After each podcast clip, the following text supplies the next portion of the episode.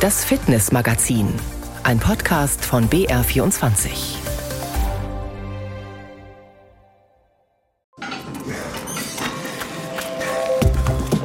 Aufs Fahrrad, in den Park, auf den Tennisplatz und an die Felswand gehen wir heute mit Ihnen im Fitnessmagazin.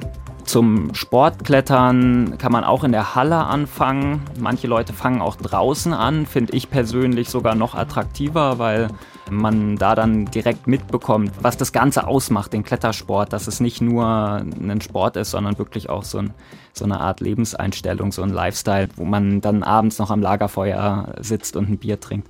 Passend zum Lagerfeuer und zum Sport haben wir auch Musik und Tanz in der Sendung.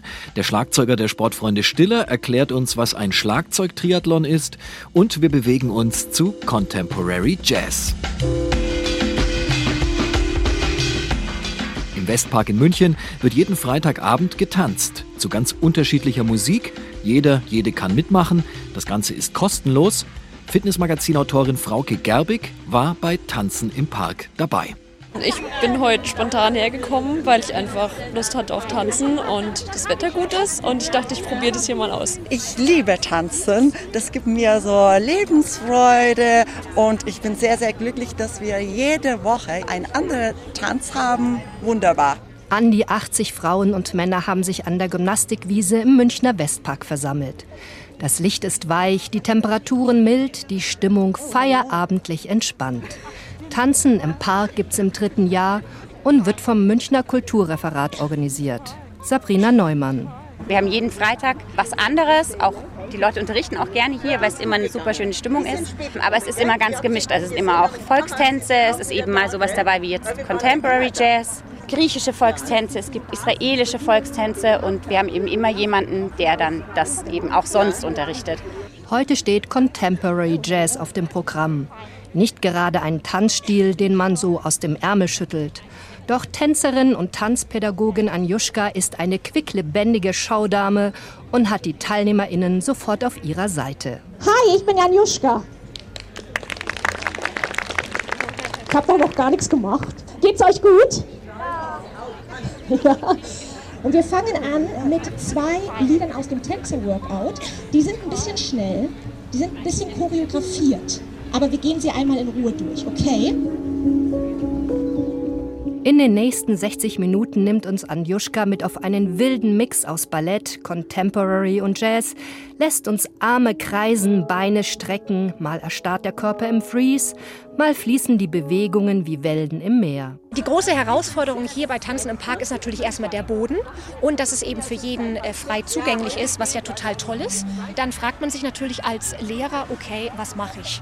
Irgendwo will ich alle abholen, irgendwo will ich alle in die Bewegung einführen. Ich möchte, dass sie danach schon spüren, dass sie was getan haben. Ich will sie aber auch nicht komplett überfordern. So, und das ist so ein bisschen der Struggle, den wir hier haben, den wir handeln müssen, aber es klappt jedes Mal richtig, richtig gut. Das Schöne am Tanzen, es bleibt keine Zeit, nach rechts oder links zu schauen. Alle Tanzende sind höchst konzentriert, Schritte, Arme, Blickrichtung und An- und Entspannung zu koordinieren und in einer Choreo zusammenzuführen. Das macht Spaß, ist aber auch herausfordernd, sagt Anjuschka. Bei dem Contemporary Jazz, den ich jetzt unterrichtet habe, da kommt halt zusammen, dass man die Technik hat aus dem Tanz, dieses klassische Ballett, das Auswärts, gespitzte Füße, schöne weiche Arme und wird halt komplett gebrochen durch das Contemporary, durch das Zeitgenössische, wo man auch einfach mal ins Fließende reingeht oder Bewegungen komplett abbricht und das so ein bisschen abstrakter werden lässt.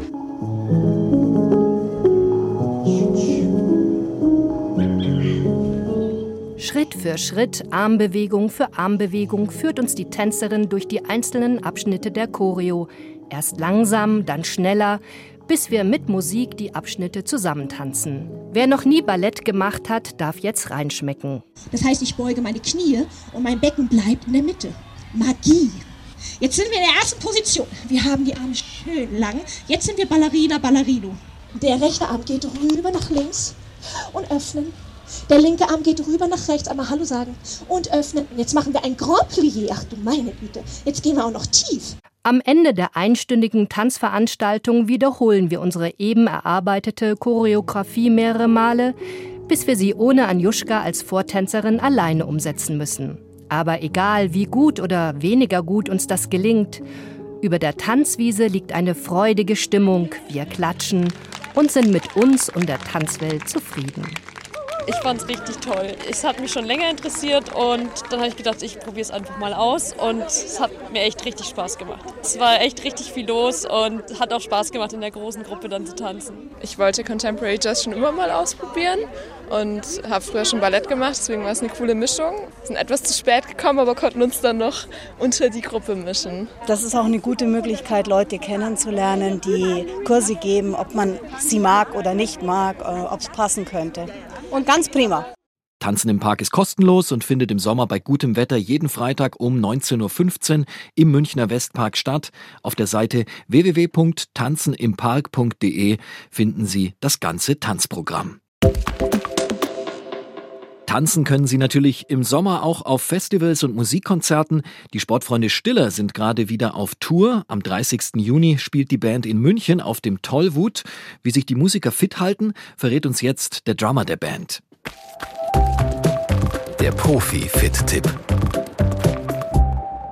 Meine lieben Damen und Herren, Florian Weber hier von der Band Sportfreunde Stiller und hier kommt mein Fit-Tipp. Es handelt sich nämlich um den Schlagzeugtriathlon. Das bedeutet, mit einem geliehenen Fahrrad geht es in den Proberaum. Das wären dann so 10 Kilometer mit einer Durchschnittsgeschwindigkeit von 35 km/h. Dann spielt man sehr intensiv bei einem Puls zwischen 130 und 160 eine Stunde lang Schlagzeug, um sich dann locker und leicht auf den eigenen Beinen und Joggingschuhen wieder nach Hause zu bewegen. 10 Kilometer bei einem ähm, Durchschnittspuls von 120. Sollte jeder mal ausprobieren. Gut auch für den Kopf. Ja, interessante Kombination. Fahrradfahren, Schlagzeug spielen, Joggen. Mal schauen, ob das bald vielleicht auch olympisch wird.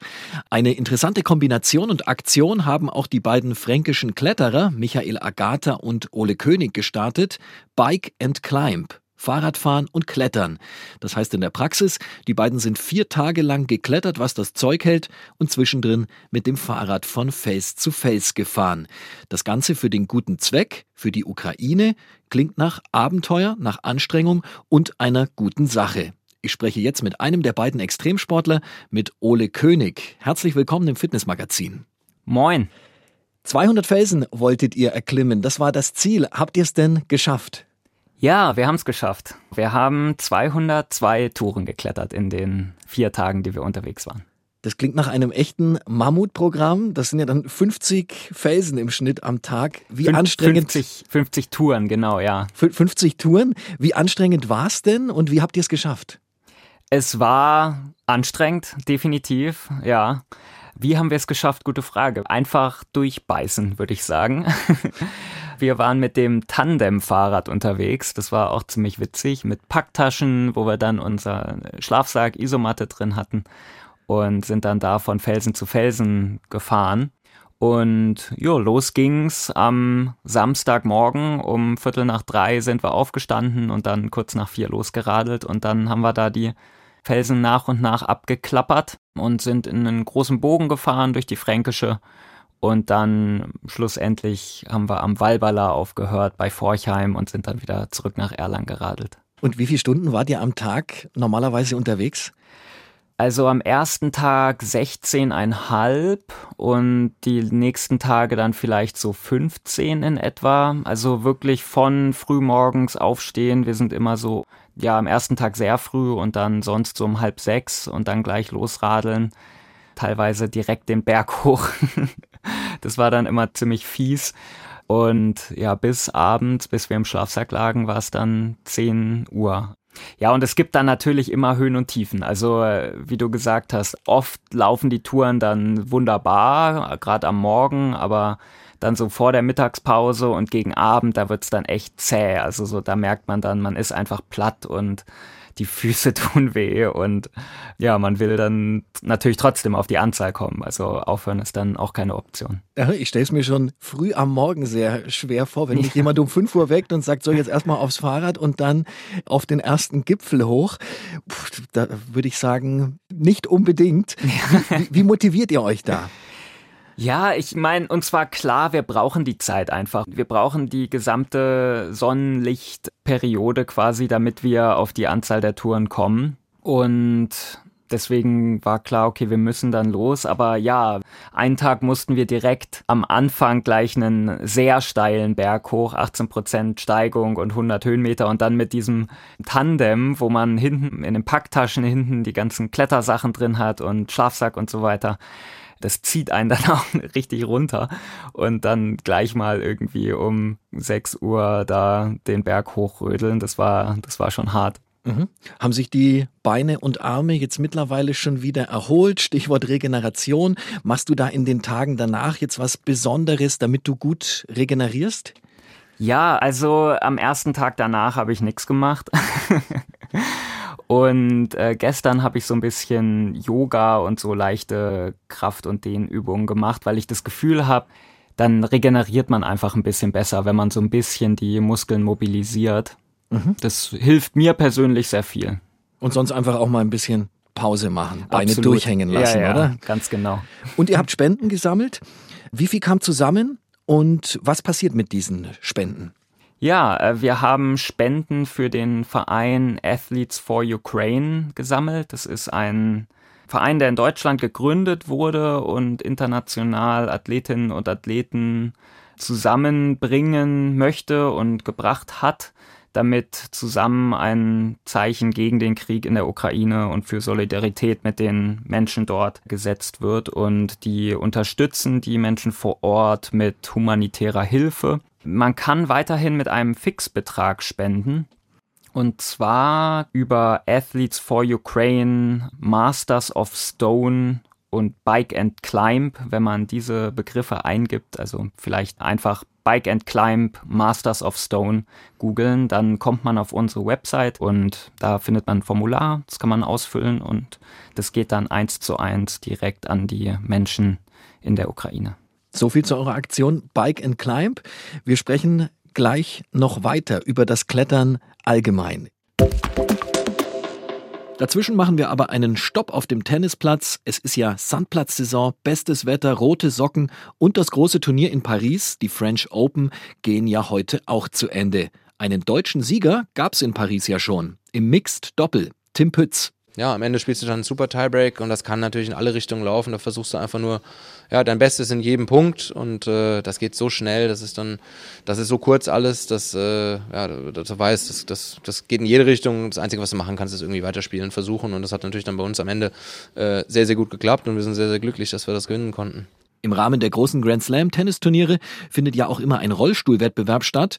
Ich weiß nicht, ob Sie das schon mal gesehen haben. Ich habe das schon ein paar Mal live verfolgt und mit welcher Koordination und Technik die Athleten und Athletinnen da unterwegs sind, das ist wirklich beeindruckend.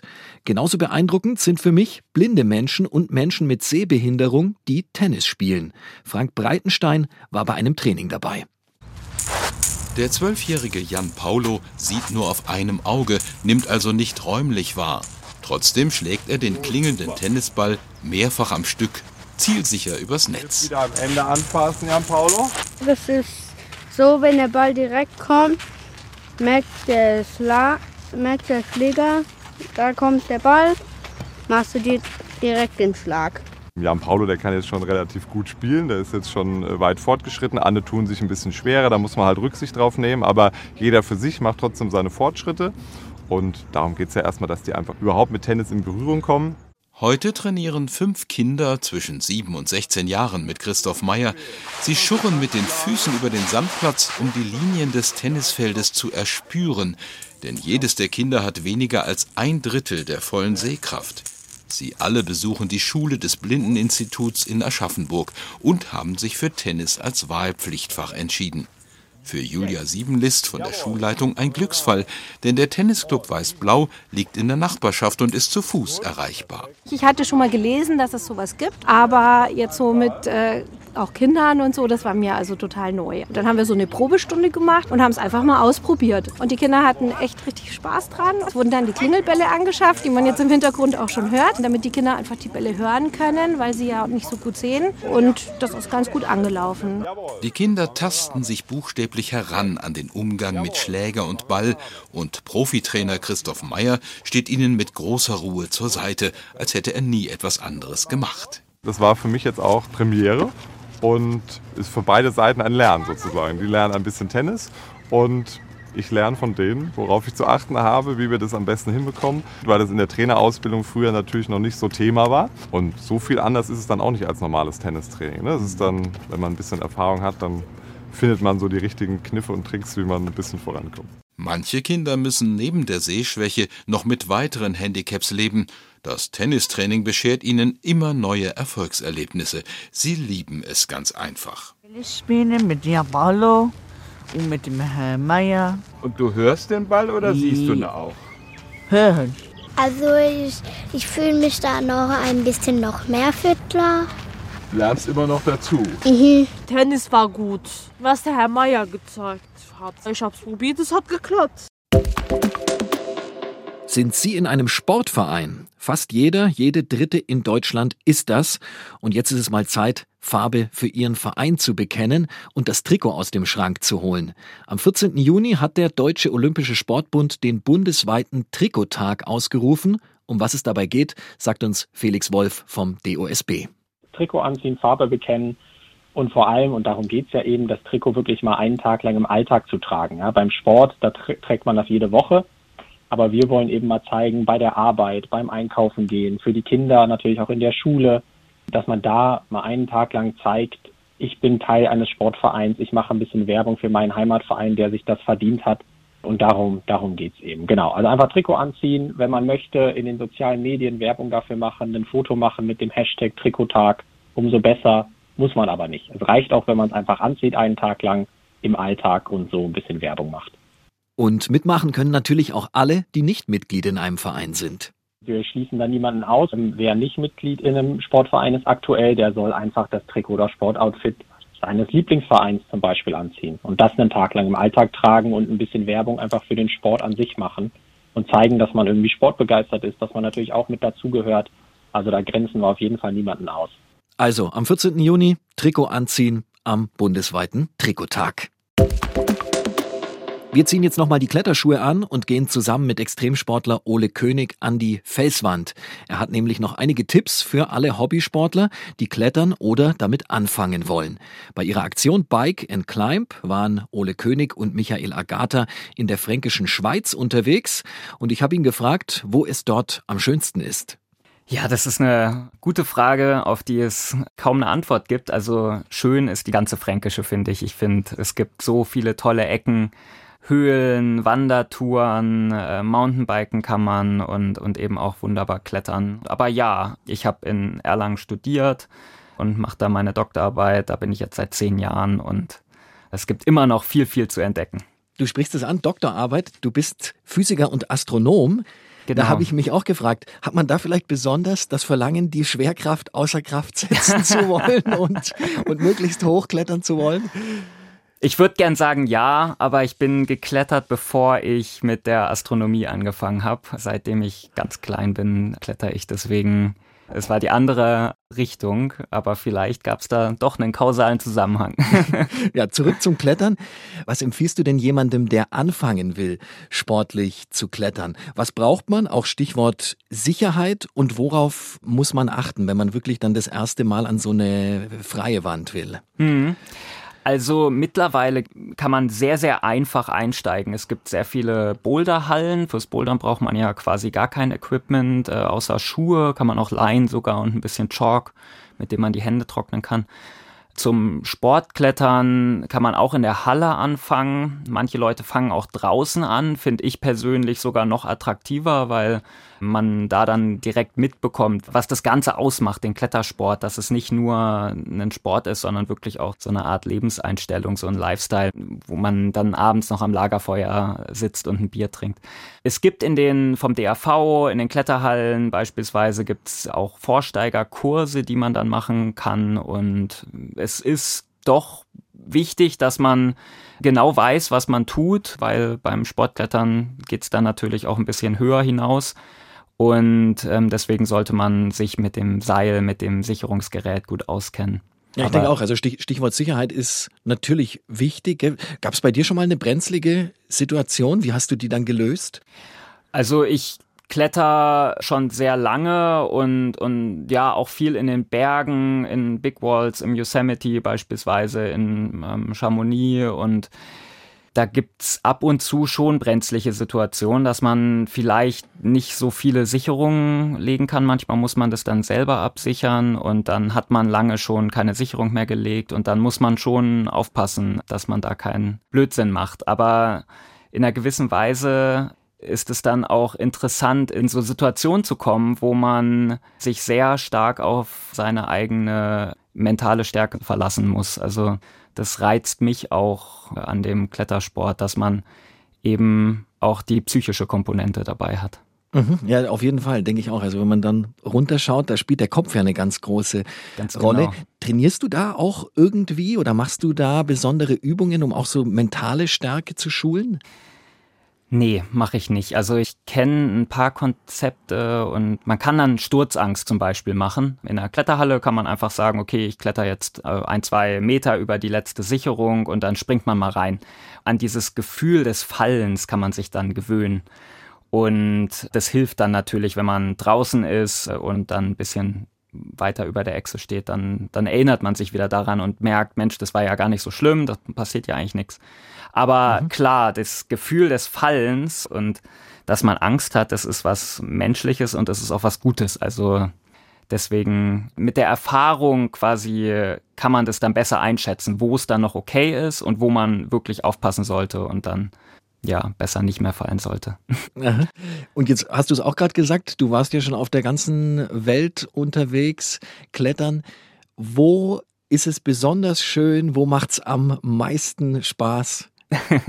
Also tatsächlich zum Sportklettern, einfach weil ich die Fränkische schon so viel kennengelernt habe, finde ich es hier zum Sportklettern einfach fantastisch. Also es macht super viel Spaß hier.